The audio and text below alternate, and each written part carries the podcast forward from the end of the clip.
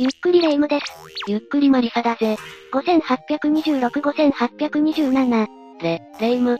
そんな汗だくになってトレーニングして一体何のつもりだ？何って、最近知的な人に憧れててね。それで六法全書と百科事典を持ち歩いていれば、知的だと思われることに気づいたんだけどあまりに荷物が重くなって持てないから、まずは筋トレに勤しんでるのよ。そのストイックさは賞賛に値するが何かを激しく間違えてるぜ。知的に思われたいなら博物館はどうだ？確かに、究極のサラダチキンを探すよりお手軽な気がするわね。というわけで今日は、世界のヤバい博物館4選をお届けするぜ。わーいやばいってところは聞き逃したわ。どんな知的な世界が私を待っているのかしら？今日紹介するのは、アインシュタインの脳などを展示している博物館や、腹話術人形がたくさんある博物館、そして犯罪者の遺体を集めた博物館、またグロテスクだが人々を魅了する解剖学に関する博物館などだ。わーい、癖の強さわーい。ゆっくりしていってね。1、ムター博物館。最初に紹介するのはムター博物館だ。ムター？で、何を展示しているかというと、人体標本や城だぜ。じゃあ、とんでもないホラー趣味ね。さすがゾンビ映画大国。まあ、そういう目で見る人も多いだろうが、この博物館の目的はもっと真剣なものだぜ。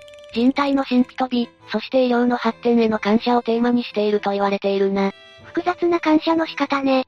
この博物館はアメリカのフィラデルフィア、ダウンタウンの中にあり、レンガ造りの美しいビルに入っている。入場料は大人18ドルだ。円に直すといくらになるかは、各自今日のドル円相場をチェックしてね。わざわざ言うほどのことか？この博物館は1858年トーマス・デント・ムター博士が引退する際に自ら所有するコレクション。主には医学標本などをフィラデルフィア医師協会に寄贈したのが始まりだ。その後も多くの人物から寄贈を受け、現在ではそのコレクションの数は2万点を超える。世界の医学博物館でもかなり多い方だな。医学標本っていまいちイメージがつかないけど、理科室にいて真夜中に動き出すあれみたいなやつ？小学生の発想だな。ここに展示されているものの目玉の一つはある有名人の体の一部だ。一体なんだと思う？目玉っていうくらいなんだから、目玉に決まってるわ。それクイズとして成立してないだろ。正解は、アインシュタインの脳だ。え、こんなところにあったの？アインシュタインは腹部大動脈瘤で亡くなった際、本人には許可を取らずに医師が解剖してしまった。そりゃ許可が取れたら怖いわよ亡くなってるんだから。生前に取っていなかったという意味だ。で、その脳は46枚の薄いスライス状になって展示されており、この博物館の中でもいつも行列を作るほどの人気の展示物の一つだ。玉ねぎ感覚で脳を扱われるなんて、天才も楽じゃないのね。この博物館にはこの他にも衝撃の展示物があるぜ。なになに石鹸おばさん。な、なんか名前だけですでに B 級ホラーの香りがするんですけど。この石鹸おばさんというのは死老化した遺体のことだ。死老化というのは本来死後に腐敗してしまう身体の脂肪が、それを免れ石鹸のような状態になることだぜ。この人の場合は高熱病で18世紀に亡くなったんだが、アルカリ性の土に埋葬されたことが原因で死老化したんだ。ちなみに以前は隣に石鹸おじさんも展示されていたらしいぜ。ひこの他にもこの博物館には独特の展示物がたくさんあり、世界22カ国から集められた頭蓋骨や、その夜、夢に出てくること必死ね。人類最古の外科手術の後、またリンカーンを暗殺した犯人の脊髄や、文化兄弟の遺体などだぜ。文化兄弟？文化兄弟というのは19世紀に生きた有名な結合ソーセージの兄弟だ。胸の部分が軟骨で結合しており、血液、また肝臓は共有していたらしい。彼らは1874年に相次いで亡くなったが、その遺体がここに向かい合う姿で展示されているんだ。なんだか威厳というか強いオーラを感じるわね。他にも角の生えた貴婦人なんかもあるぜ。え、こ、これどういうこと？これは19世紀に生きていた女性の顔面標本なんだが、額から角が生えていた。これは爪と同じようなタンパク質でできていたらしいぜ。生前に外科手術でこの角は取り除かれていたんだが、亡くなった後この姿で展示されている。ちょっとインパクト強すぎて、ここを見学した日は夕食を食べられそうにないわね。2、ベントヘイブン博物館。次に紹介するのはベントヘイブン博物館だ。何を展示しているのかというと腹話術の人形などだ。ここには腹話術関連の資料、写真、芝居のビラなどが展示されており、目玉はもちろん1000体以上の腹話術人形だ。声が、遅れて、聞こえてるよ。これはアメリカ、ケンタッキー州のフォートミッチェルという場所にあるんだが、展示物はこの他にも腹話術の台本だとか録音など多くの種類があり、世界で唯一の腹話術に関する博物館だと言われている。ただ観光客の予約を受け付けているのは5月から9月までの間だけだ。また静かな住宅街の中にあるため、ここを訪れるときは看板を見逃さないように注意してほしい。腹話術なんて随分マニアックなところついてくるわね。やっぱり腹話術師が作ったのかしら？まあそうなんだがこれを作ったのは実業家のウィリアム・バーガー氏だ。彼はタイル会社の社長だったんだがアマチュアの腹話術師でもあった。ちなみに彼の本名はウィリアム・シェイクスピア・バーガーというぜ。突っ込むべきか、突っ込まざるべきか、それが問題だ。彼は40年以上にわたり20カ国から多くの腹話術人形を集めた。彼が亡くなったのは94歳の時だ。子にも孫にも先立たれ他に相続人がいなかったため、自分の死後そのコレクションが失われるのを惜しんで慈善団体を設立しこの博物館を作ったんだ。彼はある一体の腹話術人形を手に入れて以来、腹話術に熱中し自宅でコレクションを増やし続けた。その数があまりにも多くなってしまったためガレージを改装して収納することにしたんだ。それでも足りず二つ目の建物まで作った。しかもバーガーの死後もこのコレクションは増え続けている。そして現在では1000体に上るというわけだ。なんと約2倍の数になっているぜ。ま、まさか腹話術人形が夜中に動いて子供を作ってるんじゃ。どんなホラーだ。いろんな人から寄贈されているって意味だぜ。ほ。ちなみにバーガーは後に300人だった会員を1000人にまで増やしている。やり手ね。この博物館の目玉の一つがステージだ。腹話術を目の前で演じてくれるの？それは見応えありそうね。いや、逆だ。ん？観客席を人形たちが埋めており、人間つまり来訪者がステージから彼らを見下ろす。つまり人間の側が見せ物にされるという思考なんだ。どうした？ねえ、ひょっとして本当は私たちこそが人形で、自分たちの意志を持っていると、思い込まされているだけなんじゃないかしら。霊夢その秘密に触れてはならないぜ。ともかく、このように腹話術の世界を思う存分体感できるのがこのベントヘイブン博物館だ。ちなみにこの博物館の名前なんだが、平文っていうのは天国のこと？いや、平文は安息所という意味だ。ちなみにベントは腹話術だぜ。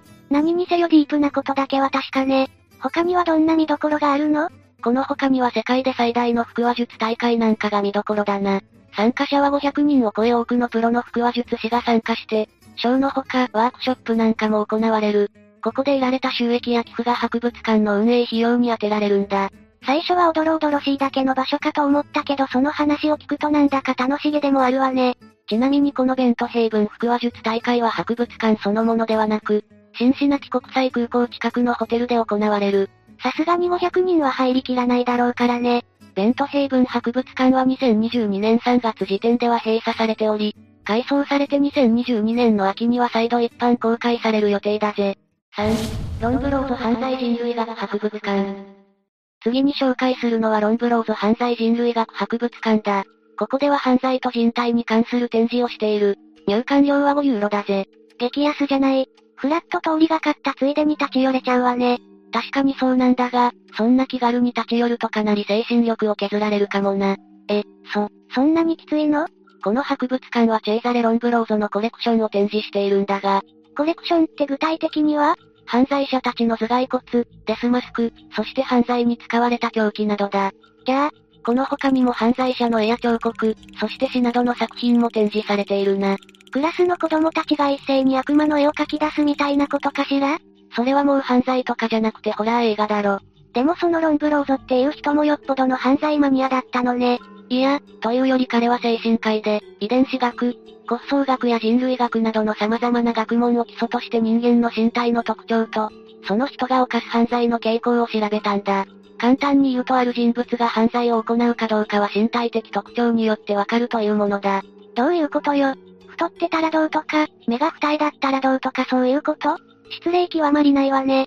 じゃあちょっと、このロンブローゾの研究テーマに関して説明してみるぞ。レイムの言う通り彼の持っていた考えは現代人にはとんでもない偏見に思えるよな。当たり前よそんなことがまかり通ったら犯罪なんかしてない人が、たまたま犯罪者になりやすい特徴に当てはまっただけで差別を受けるじゃない。まあ、彼は差別しようとかそういうことではなくて大真面目に研究をしていたんだろうけどな。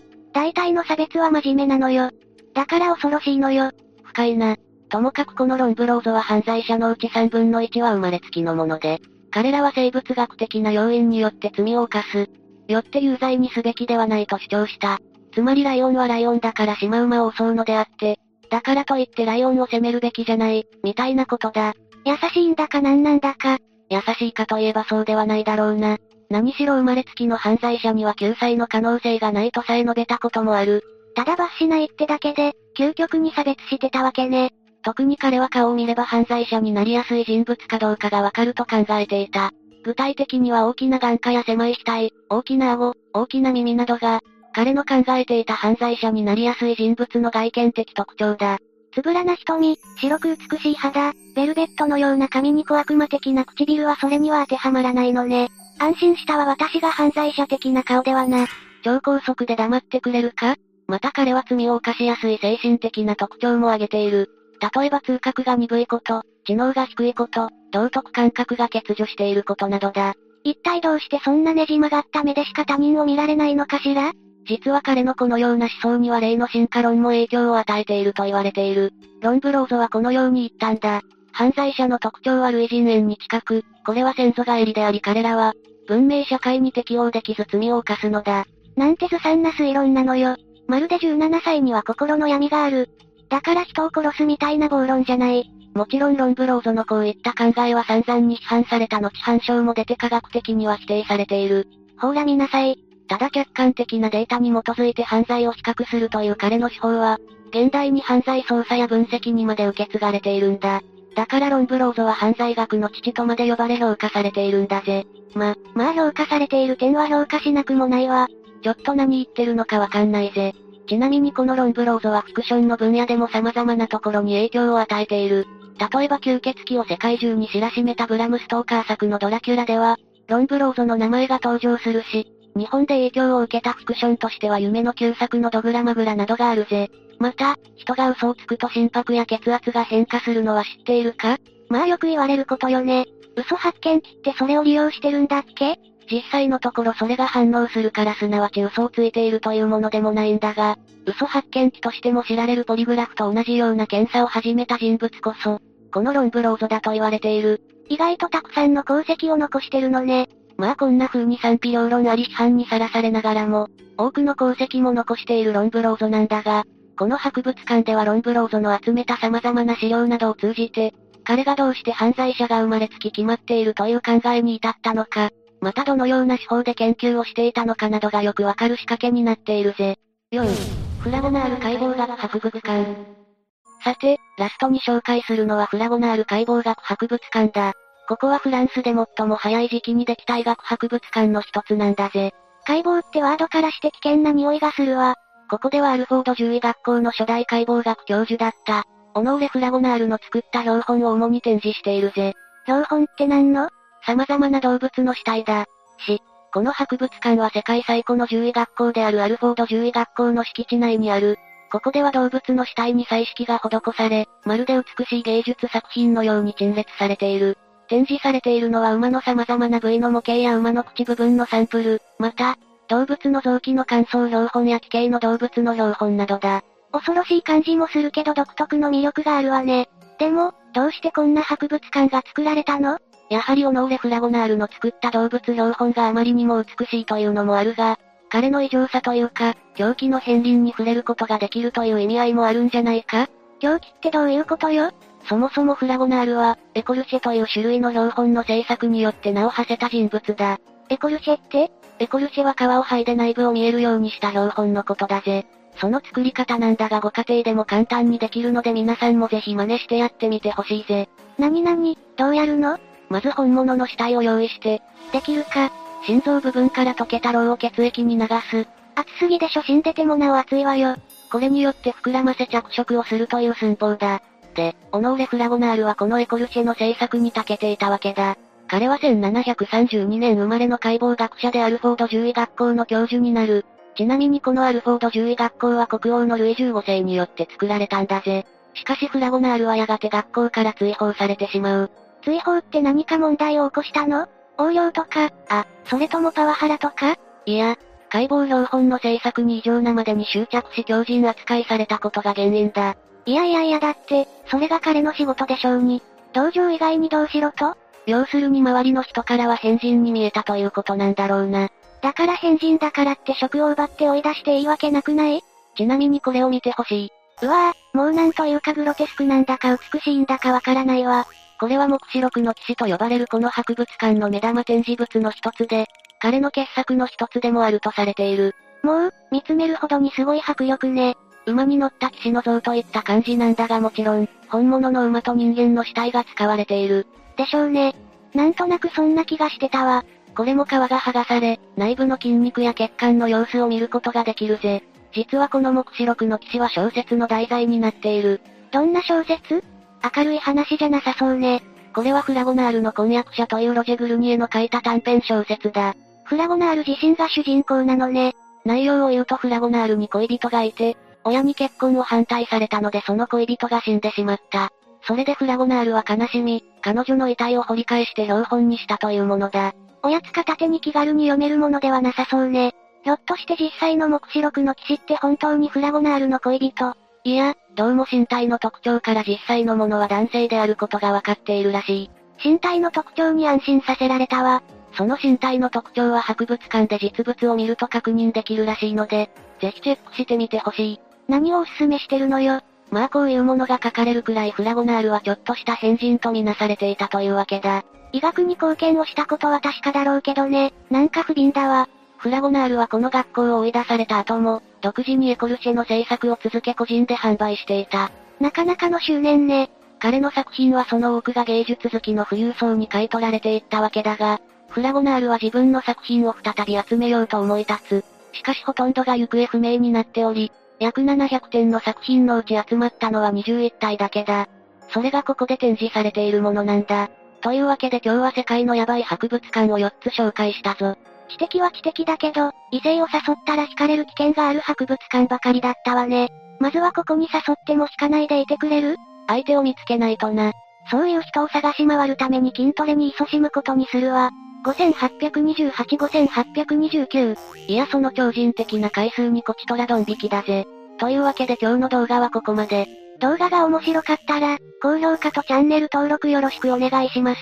最後までご視聴いただきありがとうございました。